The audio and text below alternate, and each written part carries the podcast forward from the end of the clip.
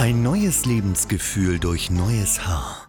Herzlich willkommen beim Bank of Hair Podcast. Der Podcast für alle, die keine Lust mehr auf Geheimratsecken und Haarausfall haben und endlich stolz in den Spiegel blicken wollen. Devran Yüksel verrät alles, was du über Haartransplantationen wissen musst, damit du unvoreingenommen und ohne Ängste wieder zu vollem Haar kommst. Viel Spaß! Herzlich willkommen zu einer neuen Folge unseres Podcastes.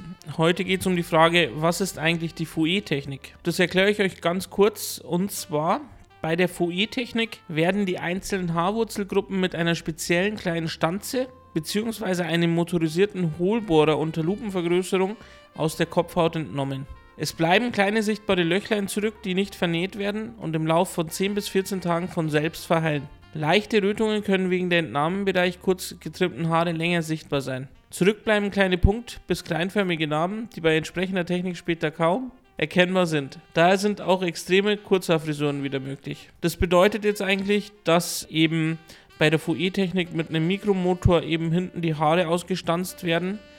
Man kann sich das Ganze so vorstellen, dass das ist wie eine Art Fräser oder Bohrer sozusagen.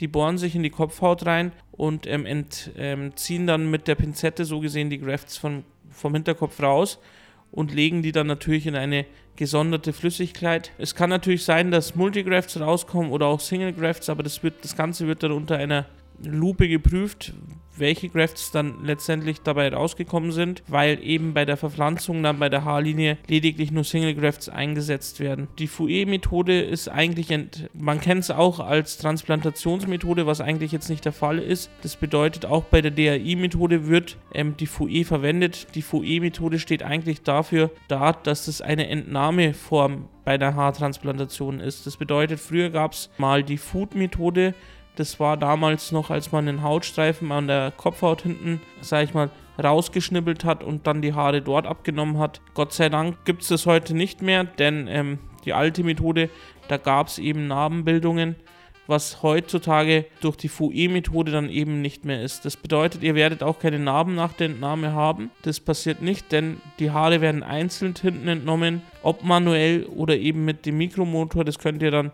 entscheiden, wenn ihr mit dem Experten gesprochen habt. Da gibt es dann natürlich auch leider einen kleinen Preisunterschied, weil manuell eben die Arbeit ein bisschen handwerklicher ist als wie mit der ganz normalen, ähm, mit dem ganz normalen Mikromotor.